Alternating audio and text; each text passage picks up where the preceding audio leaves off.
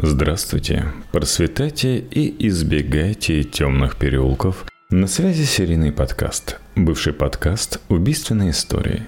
Мы наконец-то добрались до пятой, предпоследней серии сезона, посвященного загадочному убийству мальчика в Лоуренсвилле. По традиции, начнем с пересказа предыдущих серий. Лоуренсвилл – маленький городок, до сих пор уменьшающийся в количестве населения в штате Иллинойс – Женщина, Джули Ри, стучится в соседний дом и сообщает, что ее ребенка похитили. Приехавший на вызов помощник шерифа находит ребенка в доме, в его спальне за кроватью. У подростка десяток ран, и он умирает на руках у помощника шерифа. Мать рассказывает, что якобы столкнулась с убийцей в дверях спальни сына. У них завязалась схватка в доме и вне его – Следствие заходит в тупик, а мать уезжает из города, что вызывает некоторые подозрения, и прокурор собирается копнуть поглубже. От бывшего мужа Джули он выясняет, что ребенок был не самым желанным. По его словам, она пыталась устроить выкидыш, но ребенок выжил. В это время Джули пытается исполнить свою мечту юности и закончить университет в Индиане. Все улики против нее косвенные. Но, несмотря на затягивание с судом, общественное мнение было качественно настроено против нее. В этом была вина и самой Джули. И суд Джулери проигрывает и получает 65 лет тюремного срока. Во время первого года тюрьмы она получает письмо от тогда еще начинающей писательницы в криминальном жанре Даяны Феннинг. В тот момент она писала книгу про Томми Лин Сенса, и в переписке с ним он упомянул о деле Джулии Ри Харпер. Да, кстати, в процессе повествования она стала Ри Харпер, потому что вышла замуж. Так вот, на тот момент Томми Ли Селс сидел в тюрьме. Его судили за убийство Кейлин Харрис. Но дело в том, что вместе с ней в комнате находилась еще одна девочка, Кристал, которую Томми тоже перерезала горло. Но она вовсю цеплялась за жизнь и даже спустилась вниз к подруге и была с ней последние минуты ее утекающей жизни. На этом мы закончили четвертую серию. Отпустив умершую подругу, Кристал не сразу же смогла подняться на ноги. Поэтому из спальни выбралась на четвереньках. Ее главной ошибкой оказалось то, что она решила, что убийца зашел к ним последним, так как они спали в самом конце трейлера. И что ее сестры, брат и родители Кейлен были умерщвлены первыми. Тяжело заглянуть в голову умирающей девочки, как и понять ее. Ее мозг ожесточенно цеплялся за жизнь, но иногда выбирал неверные варианты. В любом случае, Кристал боялась столкнуться с Селсом снова – Поэтому перед тем, как вышмыгнуть из трейлера, она заглянула только в ванную. Ей нужно было хоть чем-то закрыть ужасную рану, проходящую поперек горла, которую Селс нанес ей. Он, кстати, был достаточно уверен в себе, потому что трейлер его друзей стоял на окраине поселка, и до ближайших соседей было целых 300 метров который и предстояло преодолеть десятилетней девочке на шатающихся ногах, пытаясь не умереть от потери крови. Она собрала всю волю в свой маленький кулачок, пытаясь не упасть в обморок и не дать себе остановиться, дать передышку, опуститься на землю, чтобы отдохнуть. Кристал верила, что если успеет вовремя вызвать помощь, то людей, оставшихся в трейлере, еще удастся спасти. И вот она уже стучится в дверь другого трейлера. В неверном свете фонаря, так похожий на тот, из которого она только что вышла нетвердой походкой. Она не может ни говорить, ни кричать, лишь оставлять кровавые следы ладони, колотя по ни в чем неповинной двери, за которой – так не хотят просыпаться соседи. Но места там были спокойны. Никто не собирался хвататься за пистолет из прикроватной тумбочки. Все стараются сердобольно помочь друг другу. Особенно, когда видят на пороге окровавленную девочку. Кстати, насколько похоже это на сцену из самого начала этого сезона. Снова соседям посреди ночи приходится просыпаться для звонка в полицию о том, что у соседей случилась беда. Кристал могла только сипеть, а соседи видели ее в первый раз, ибо она не жила в тех местах. Поэтому как раз понять, где случилась беда, они не могли. Девочке ничего больше не оставалось, как к ужасу соседей вывести слабеющей окровавленной рукой Харрис. Соседка, которая уже была на связи с 911 и описывала раны девочки, сообщила, откуда она пришла и куда выслать наряд. А сосед нашел стикеры и карандаш, передав все это Кристал, которая смогла писать уже не как в фильмах ужасов, и попросить полицию и скорую поторопиться. Потому что Харрисы могут быть еще живы. А на третьем листке она задавала вопрос соседям о себе. Сможет ли миниатюрная девочка с разрезом через все горло выжить? Она смогла. Голос тоже к ней вернулся – из последних новостей о ней было то, что у нее появился интернет-преследователь именно из-за тех событий. В этот раз полиция не составила большого труда найти убийцу. Прежде всего, внимание копов привлекло то, что собака Харрисов, стоявшая на страже их спокойного сна, не разбудила лаем хозяев, спасая их дочку – Ничего подобного не произошло. Хотя Томми Лин Сенс с его ростом на первый взгляд был грозой как раз таких вот маленьких девочек. И ему пришлось подтаскивать к окну, через которое он забирался, чугунную ванну, наделав достаточно много шума для чувствительного уха Ротвейлера. Так что круг подозреваемых сузился до знакомых Харрисов – Второй зацепкой стало то самое окно, которое находилось в комнате старшего брата Кейлин. Ему было всего 14 лет, и он был слепым. Мальчик проснулся и подавал все признаки этого, но хладнокровный убийца не тронул его, очевидно зная, что мальчик не должен поднять тревогу. Все говорило о знакомстве с Харрисами. К тому же, как и в случае с семьей Ри, Нож был взят с кухни. То есть преступник четко передвигался по трейлеру, попав из комнаты одного ребенка на кухню, а потом проследовав в комнату другого. Кстати, для того, чтобы отследить цепочку следов Томми, полиция использовала собачек – Дакс. И завершало все то, что Кристал выручила и в этот раз – и предоставила полиции достаточно точное описание преступника. А параллельно Терри Харрис, отец убитой девочки, заявил, что тем знакомым, который, по мнению полиции, к ним заглянул, точно является Томми Селс. Не прошло и трех дней, когда Томми удалось найти и повязать. В смысле застегнуть на убийце новенькие наручники специально для телекамер. На первый взгляд, улики были против него обличающими. Кристал четко указал на него, когда ей показали ряд фотографий похожих мужчин. Но все это были косвенные улики.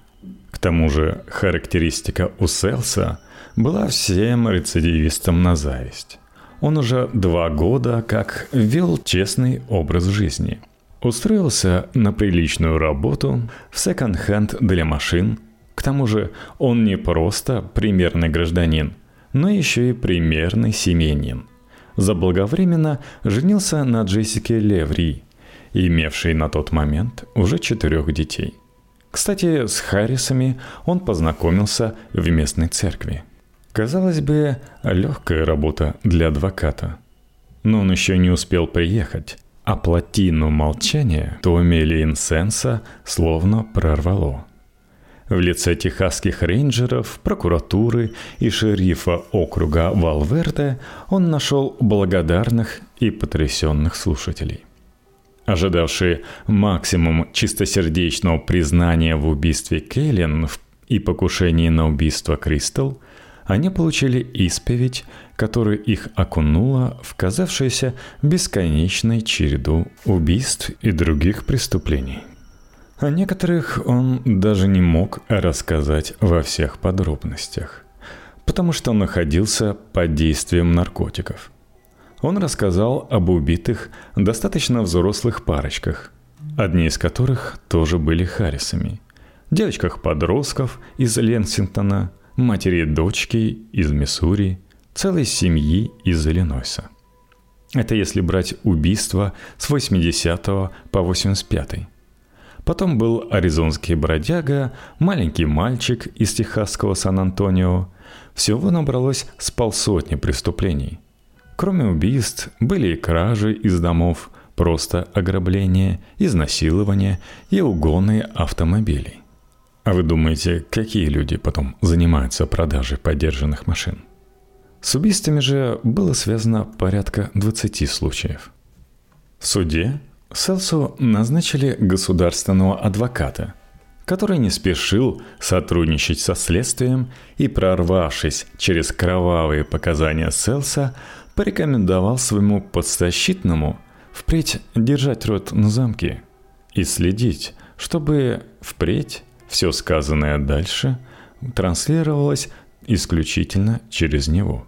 Чтобы больше не было таких обличающих откровений, типа «давай притормозим и посмотрим, как у полицейских пойдет проверка по уже наговоренным признаниям». Селс же заявил, что он и без адвоката знает, о чем можно, о чем нельзя говорить а ему говорить хочется много и откровенно. Так что в защите он не нуждается. По сути, послал его. Поэтому дальше следствие получало все больше и больше сведений, которые выходили за рамки уже наболтанных. Например, Томми сообщил, что для того, чтобы добыть немного денег, не оставляя при этом свидетелей – он в 80-х убил незнакомую ему девушку из Литл Рока. От тела избавился, отправив его в заброшенную шахту на выезде из городка, в который раньше добывали боксит. Но это не единственное его убийство в Литл Рок. Чуть позже Сэл совершил неудачное ограбление дома, из которого пришлось в панике ретироваться – так как он застрелил в нем неожиданно вернувшегося владельца. И громкий выстрел на тихой улице с неспешными машинами не могли не услышать соседи. В конце 80-х он рассекал по штату Невада на свежеугнанном грузовике. На свою беду по пути его следования некая Стефани Стро добиралась автостопом до Рина – но ей не суждено было оказаться там. Томми избил несчастную, а когда она уже не могла больше сопротивляться, изнасиловал и убил, избавившись от тела бедной девушки в одном из горячих источников, которыми славилась та округа. Приехав Юту, Колорадо, Канзас и Миссури, он оказался в штате Иллинойс – где в таком же небольшом городишке, как и Лоуренсвилл, он беспощадно расправился с семьей Дардина в ноябре 1987 года, убив его жену Элейн и трехлетку сына. У беременной на тот момент Элейн случился выкидыш. Ребенок мог бы даже остаться живым. Но Селс был словно дух смерти. Следующими жертвами Томми, с его слов – стали девочка-тинейджер из Нью-Хэмпшира, еще одна мать с сыном-трехлеткой, скинутый им с моста у города Твин Фолс, штата Айдахо. Проститутка, которую он снял в штате Калифорния. И список можно было продолжать, и он и продолжал. Такое ощущение, что Томми Лин Селс нацелился на сомнительную пальму первенства – как самый массовый из серийных убийц, сообщив почти о 70 убитых в разных городах и штатах. А так как штаты разные, то для расследований по мотивам его признаний в соответствующую новообразованную группу следователей добавились агенты ФБР. Вся эта многочисленная братья, в которую входили еще и службы прокуроров и рейнджеров, смогла выяснить, что большая часть признания Селса является плодом его достаточно больной фантазии. На скелеты в горячих источниках, благо никто не натыкался. В бокситовой шахте останков не оказалось и на самом дне. А хозяин дома в Литл Рок сам открыл дверь следователям, и пулевых отверстий на нем как-то не наблюдалось. И он бы запомнил, если бы в меня кто-то стрелял. Особенно в моем собственном доме. Но ограбления, да, были. У правоохранительных органов начинало складываться ощущение, что Томми Лин Селс всячески путает следы, затягивая старт рассмотрения дела Кэлен Харрис и получая весомые послабления – пока он дает признательные показания, вроде как сотрудничая со следствием. Да и в камере, конечно же, не хотелось томиться день-денской. Но, учитывая поток уже опровергнутой лжи, для проведения следственных экспериментов его возили считанное количество раз, где он тоже не раз облажался, и указать, где им якобы спрятаны тела, не смог. Поэтому такая практика достаточно быстро сошла на нет. Прокуроры указали, что они и так могут добиться смертельного приговора. Поэтому затягивать лишний раз старт рассмотрения дела Кэлен Харрис не стоит. Да и к тому же, товарищи, вам вообще хочется торговаться с таким чудовищем за максимально возможные в его положении поблажки? В любом случае, проверка продлилась в течение порядка двух лет. И не все описанные им случаи убийств оказались ложными. Но же за убийство Келлен его приговорили к смертной казни. И суд даже не стал ждать полной проверки, он не продолжился и 10 месяцев. Селс сам поначалу отказался от адвоката, поэтому основной линией его защиты были протесты против слишком кровавых подробностей дела. Возможно, для него фотографии, демонстрирующие множественные раны на теле девочки-подростка, показанные присяжным и судьям, производили такое же шокирующее впечатление, когда он не находился в состоянии духа смерти – Теперь окончательным местом прописки Томми стала техасская тюрьма неподалеку от города Ливингстон. Больше ничем делиться с властями Томми Линселнс не спешил. К тому же он был недоволен своими тюремными условиями, и это несмотря на сотрудничество со следствием. Как вы понимаете, он перешел из стадии сотрудничества с властью к стадии обвинения. Возможно, поэтому он ухватился за возможность получить известность благодаря писательским способностям Даяны Феннинг.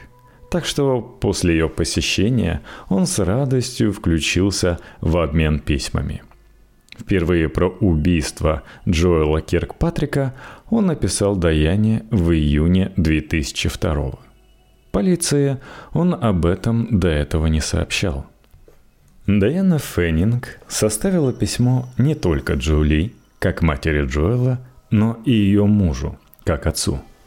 Ничего про Селса она конкретно не писала. Лишь упомянула, что у нее есть новая информация о деле, связанная с ним. Со стороны это могло выглядеть как изощренная пиар-акция новой книги Даяны. Ибо постепенно – поползли слухи, на которые не могли не обратить внимание журналисты, как пресса, так и телевидение. Как показала реакция читателей и зрителей, они все еще готовы были проявлять живой интерес к делу Джулиори Харпер. В отсутствие любых подробностей СМИ были вынуждены спекулировать на различного рода теориях и предположениях окуная своих подписчиков в атмосферу современных интернет-сайтов, форумов, любителей криминологических загадок. Прокуратура не могла не заметить вновь разгорающиеся страсти и интерес избирателей к этой теме. Марк Харпер, а именно так звали нового мужа Джули, не отвернулся от своей молодой жены – он считал обвинения вздорными и несправедливыми. Он сообщил СМИ, что вместе со своими друзьями организует сбор средств на новых адвокатов, которые помогут добиться апелляции в деле Джули и вообще радикального пересмотра всего дела. В итоге новые адвокаты смогли приступить к делу только в 2003 году. 28 февраля они направили документы по апелляции в соответствующий суд штата Иллинойс. Доводами юристов было то, что работа прокуроров была проведена из рук вон плохо. Дело шито белыми нитками по серым папочкам следствия и опирается больше на эмоциональную составляющую и прокурорскую логику, а не реальные доказательства – тем более, ввиду появившихся новых доказательств возможной вины другого человека, необходимо рассмотреть дело 2002 года заново, более объективно. Стараниями новых адвокатов даже не к новому делу, а к апелляции были подключены две влиятельных общественных организации. Проект «Невинность», о котором я уже упоминал, и Центр ошибочно осужденных. Это помогало защите, кроме дополнительных рук и авторитета, еще и за счет популярности этих организаций, а также умению работать со средствами массовой информации – для начала они провели информационный арт-обстрел в виде телефонного опроса населения Иллинойса по поводу их мнения об ошибочно осужденных вообще и Джулии Ри Харпер в частности. Устроили раздачу листовок и расклейку заявлений, поддерживающих Джули. Также в СМИ появились статьи о сборе средств на оплату кампании по спасению невинно осужденной. Но не Иллинойсом единым. Одной из целей логично стал университет штата Индиана, где студентов заагитировали против произвола судебной системы соседнего штата. А их хлебом не корми, дай об этом порассуждать в результате чего в университете появилась инициативная группа поддержки Джули, в которую вошли не только учащиеся, но и преподаватели. Эта группа приезжала на каждый судебный процесс, где решалось ее дело. Кстати, проект «Невинность» был основан в том числе и тем самым детективом Биллом Клаттером, который пытался помочь адвокатам Джули на старте их дела – на тот момент проект «Невинность» только начинал оформляться. 23 сентября 2003 года в городе Спрингфилд эти организации собрали журналистов и провели большую пресс-конференцию по делу об убийстве Джоэла Киркпатрика. Было заявлено, что существуют явные улики осуществления убийства Томми Ли Селсом – и сейчас страдает невиновная, которая была посажена прокуратурой в итоге неспособности собрать нормальных доказательств, вести следствие и планомерного очковтирательства и натягивания пернатой на глобус. Но самое интересное, особенно для журналистов, случилось через месяц, 23 октября – Дело в том, что Фейнинг достигла договоренности с убийцей не раскрывать никаких подробностей по делу, чтобы у нее было время проверить все самой, да и вообще, слова она умеет лучше складывать в предложения, так что сделает все сама.